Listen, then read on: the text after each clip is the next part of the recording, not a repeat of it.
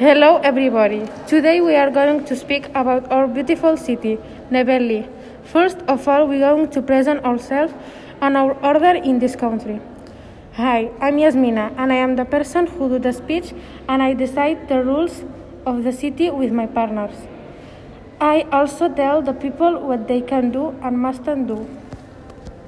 Hello, I'm Chaida, and I'm the head of business department.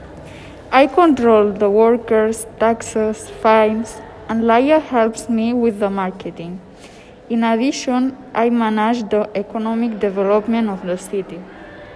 Hi, I am Laia and I am the head of marketing. I do the publicity of the city. For example, she does the publicity of the rules that Yasmina decides with her partners and the publicity of the finance department.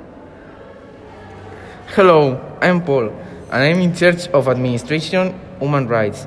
If a person in the city is facing an act of discrimination, be it racist, homophobia, chauvinist, they can report it to me, and I will be in charge of giving tools and helping the victim.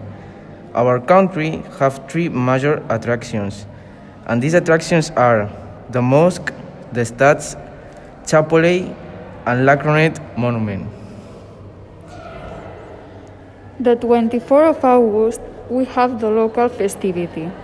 The name of this festivity is dance and it consists in disguised as a mythology char- character. And we dance in the king's palace. In the party, we have a lot of foods. For example, Arabic sweet, Turkish sweets, cakes of all flavors. As we love that country, have a perfect condition. The sanity will be free. We will give work to illegal immigrants and refuse.